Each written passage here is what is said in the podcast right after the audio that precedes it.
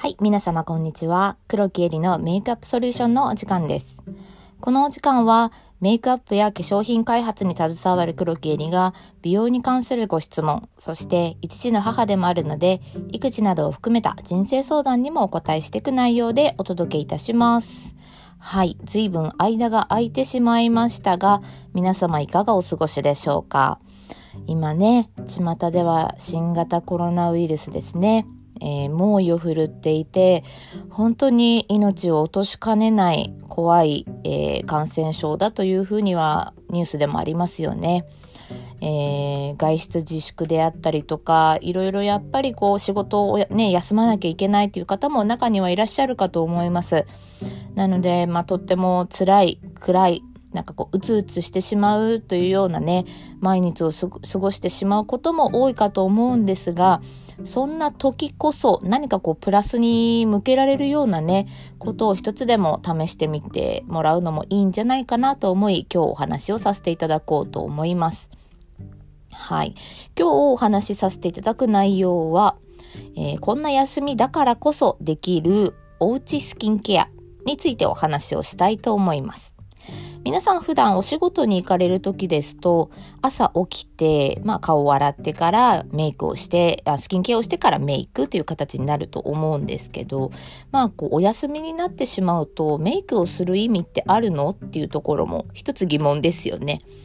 まあ、お家にいてずっと過ごすわけですから、まあ、特にメイクはしなくてもいいのかもしれないですけど、一つの楽しみとしてですよ。今 SNS がね、これだけたくさん広まってる中で、ご自身がされているメイクの、例えば、こんなアイシャドウをこの間買ったからつけてみたよじゃないですけど、あの、メイク投稿とか、もしくは、インスタでもいいですし、まあ YouTube とかもね、なんか動画を載せてみるっていうのも一つなのかなと思います。きっとそうすると、こう、同じような境遇というか、やっぱりお休みで家にいなくちゃいけなくて、で、でもなんかこう、どうしてもつまんないなっていう方がこう動画とか見ると、あ、これいいなと思って、例えばそこから EC、あの、オンラインストアで化粧品を買うとかね、そうするとまたメイクをすることが好きな人にとっては、それがまた一つの楽しみでもありますよね。なんかそういう風にいいルーティンになるんじゃないかなと思っています。はい。で、スキンケアについてなんですけど、まあ、お家にいるからずっと部屋着とか、例えば、うん、人に会わないから顔も洗わなくていいやとかって結構ズボラさんになってしまう人って多いんですよね。なので、結構自宅にいてメイクしてないのに、肌が荒れちゃうのなんでっていうご質問とか、えー、LINE アットで結構いただきました。なので、先日、あの、プラーターというね、美容媒体、私、えー、ライティングをさせていただいてるんですけども、そちらについてでもね、ちょっと書かせていただきました。えー、なぜかっていうと、まあ、の、理由は一つには限らないんですが、やっぱりこう、普段と同じリズム、あの、体調もそうなんですけど、やっぱり睡眠、寝るのが遅くなって、で、でもどうしても朝何時に起きなきゃいけないっていうと、やっぱ睡眠不足になりますよね。そうすると、こう、体のバランスも崩れてくるわけで、まあ、体のバランスも全て自律神経が司ってますね。で、それって体調に関しても、お肌に関しても同じことが言えるんですね。なので、あの、やはり生活リズムが、あの、お休みだからって言って、例えば、お昼12時ぐらいまで寝ちゃおっか、なんていうのも、まあ、たまにはいいのかもしれないですけど、それが長く続いてしまうと、やはり体がそういうリズムにどうしてもなってしまいがち。はい。なので、やはりこう、なんだろうな、例えば、休みだけど7時には起きようとか、ね、7時に起きて8時までにはご飯を食べて、朝ご飯を食べてから、じゃあ午前中はこれをしようとか、っていうところをなんかこうタイムスケジュールみたいなのを組んでみてもいいのかもしれませんね。例えばそれが平日バージョン、休日バージョンみたいな感じでもいいのかもしれません。はい。なので、例えば朝起きて洗顔しますよね。なので、まあ前の日、例えばメイクしていなくて、まあ家にいて寝てるだけなので、まあ寝てる間にも皮脂とか汗とかね、あとはあの前の日につけたそのスキンケアの、油分がちょっと酸化してしまうとかっていう汚れがあります。なので、まあ朝しっかりゴシゴシ洗顔する必要は絶対にありません。これは断言します。はい。なので何をするかっていうと、まあ、洗顔についてですが、まあ、あんまり洗浄力の高い洗顔料はおすすめはできません。でなぜかと言いますと、やはり人間もともと持ってる皮脂、水分、必要な分ってあるんですよね。けど、それを落としすぎてしまうと、やはりお肌は乾燥気味になってしまう。なので、いくら化粧水とか乳液、クリームって後からつけたとしても、マイナスになったお肌がプラスにはならずに、まあ、最悪プラマイゼロぐらいまでに持ってくるっていう感じになるんですかね。なので、一番大事なことっていうのは、やはり落としすぎないこと。これはメイクの、メイク落としでも言えることなんですけども、洗顔でも同じことが言えます。はい。なので、最悪、最悪って言っていいのかな？あの、ぬるま湯でしっかりとこう、お顔をすすぐっていうことだけでも最低いいと思います。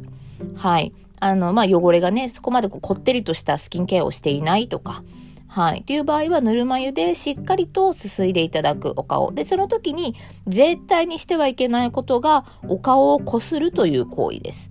えー、ちょっとなんかこう、額がぬるつくなと思って、額をゴシゴシゴシとか、あとは小鼻のところが少しぬるっとするな、ゴシゴシゴシとか、っていうのはあんまり良くない。なので、もし、こう、お肌を触るとしたら、まあ本当にお湯をパシャパシャっていうのもそうなんですけど、滑らかにこう、手を滑らせる程度にしていただくのがベストです。はい。で、まあ、洗顔料、あとはこう、例えばこう、フォームタイプ、泡で出てくるタイプでしたら、もうふわっと顔にのせて、こう、なんていうんですかね、上からプレスするような感じで、決して肌をこすらないでください。はい。で、例えば小鼻とか少し汚れが溜まりやすい部分ありますね。そういった部分は皮膚をこするというよりかは泡を揺らします。はい。軽くこう滑らかに、あの、マッサージするような感じでもいいです。ただ、すごくこうゴシゴシというこすらないっていうことが大事ですね。はい。えー、あとは、まあそうですね。あと、こう、練り状のタイプのものを泡立たせて使う洗顔のやつ。に関しては、やはりしっかりと泡立てることが大切です。なので、泡立てネットを使ったりとか、っていうのは、うん、非常に大事ですね。まあ、100均でも売ってますし。はい。で、もこもこの泡を、やはり先ほどのフォームタイプのものと一緒で、お顔にのせたら、こう、軽くプレスする、えー、泡を揺らすような感じで、こう、皮膚を決してこすらない。っていうことですね。はい。で、まあそういうことで、あのー、皮膚の汚れってこすったからと落ちるものではないんですね。なので、えー、そのように優しく洗ってあげるということが非常に大切です。で洗顔に関してはその洗顔料を使った時に洗い残しがないようにしっかりと何度も何度も、これね、何回っていう決まりを言っても、じゃあ10回って言ったら10回やればいいんでしょってなっちゃう人も中にはいるので、何回っていうことは言いません。もうしっかりと、もう下手したら何十回でもいいです。きちんとすすいで、えー、例えば、こう、顔、えー、髪の生え際とか、えー、そういったところもしっかりと落としていただくことが重要になります。洗い残しがあるとね、結構吹き出物が出てしまったりするので、皮膚トラブルの原因になりがちです。はい。っていうところですかね。で、しっかりと水気を取っていただいたら、次はスキンケア、えー、化粧水とか、そういったところをプラスオンしていくようなものになりますね。で、結構皆さん、えー、たくさんつければいいというふうに思われる方も中にはいらっしゃるんですが、つければいいっていうものではないんですね。なので、化粧水をしっかりとなじませる。えー、少量を手に取って、それを例えば2回、3回と繰り返して、えー、つけてしっかりとなじませる。っていうことが大事です。これも同じく洗顔と一緒なんですが、顔に、顔をこすらず、しっかりとハンドプレスしてお顔全体になじませていく。特に目元なんかは皮膚がすごく薄いので、えー、指1本分とかでトントントントンとこうなじませるような形でやっていただけるといいのかなと思います。あとはね、軽く乳液とか、もしくは美容オイルがあるようでしたら、薄く手のひらに伸ばして、やはりハンドプレスで顔全体になじませてあげるということが大切ですね。まあ、これは朝のルーティーンっていう感じでお考えいただきたいんですけど、じゃあおうち時間どんなスペシャルケアができるかっていうことに関して、まず一つ、手軽にできるのはコットンパックですね。皆さんコットンってご自宅にありますか？なんかもう全然100均に売ってるコットンとかで結構です。なんかすごい良さそうなどこかのブランドのなんかコットンとかじゃなくても最悪大丈夫です。なので、そういったコットンをご用意していただいて、そうだな、なんかすごい高い化粧水とかでもなくていいんですけど、もうほんとドラッグストアの化粧水とかでも下手したら OK です。それをしっかりとひたひたに、えー、化粧水を含ませたら、洗顔後、えー、少しコットンをこう引き伸ばすような、ちょっと幅を広げるような形で、肌、ほっぺたに2枚とか、額に何枚とかっていう形で、コットンで埋め尽くすような感じにしていただいて、えー、そうだな、時間で言うと本当に2、3分になるのかな。うん、あんまりこう、例えば、すごく長時間置けばいいっていうわけではなくて、今度コットンがこう、ひたひたな状態ならまだいいんですけど、今度コットンから水分がこう、蒸発していく、乾いていく状態になってくると、あの、お肌にある水分も呼び水となって、あの、一緒に蒸発してしまう可能性があるみ、あるみたいですね。はい。なので、えっ、ー、と、長時間コットンを置いておくのは禁止。なので、ある程度、えー、うん、そろそろひたひた、お肌がひんやりしてきたなっていう形を感じられたら、コットンを剥がしていただいて、ギューって絞ったりすると化粧水の残りが出てきます。その化粧水を手に取って、ハンドプレスで顔になじませる。そして、首元、デコルテラインですね。になじませて終わりっていう形ですね。こんなコットンパックの仕方であったりとか、あとはまあ市販で売ってるフェイスパックありますね。ああいったものも使いながらいいんじゃないですかね。例えば湯船に浸かりながらこ、あのー、そういったフェイスパックをしてみるとか。うーん、あとはそうだな。うーん、まあそうですね。手軽にできるって言ったらそれぐらいになりますかね。まあ、あとは毛穴ケアっていうことも結構気になりはすると思うん。ですけど、あまりおすすめできないのは毛穴パックあの、ビリビリって剥がすタイプとか。あとはなん。かこう、ちょっと塗、なん。かクリーム状のものを塗って、乾いたらこう、ボロボロボロっと落とすタイプとかっていうのは、結構肌に刺激があるので、逆にこう、例えば乾燥してしまうとか、そういったことで毛穴が開いてしまう原因にもなりかねません。なので、しっかりとした毎日のそういったスキンケアルーティーンができていると、毛穴ケアっていうのは自然にできてくるものなんですね。なので、まあ、特別にケアをするっていうのも、もちろん、あの、時としては大事なんですけども、まずはしっかりとした毎日のスキンケアルーティンを徹底していただくっていうことが必要になってきます。はい。まあ、そんなところでね、まあ、メイクがね、なかなかこう、お外に出て天気いいじゃないですか。なのでお花見もしたいし、バーベキューもしたいしって、いろんなやりたいことがあると思うんですけど、なかなかそういうわけにもいきませんね。なので、まあだったら、お家で楽しめる何かを逆に作り出そうじゃないかっていうことにシフトして考えていっていけいただけたらいいのかなと思います。スキンケアが好きなあなた、メイクが好きなあなた、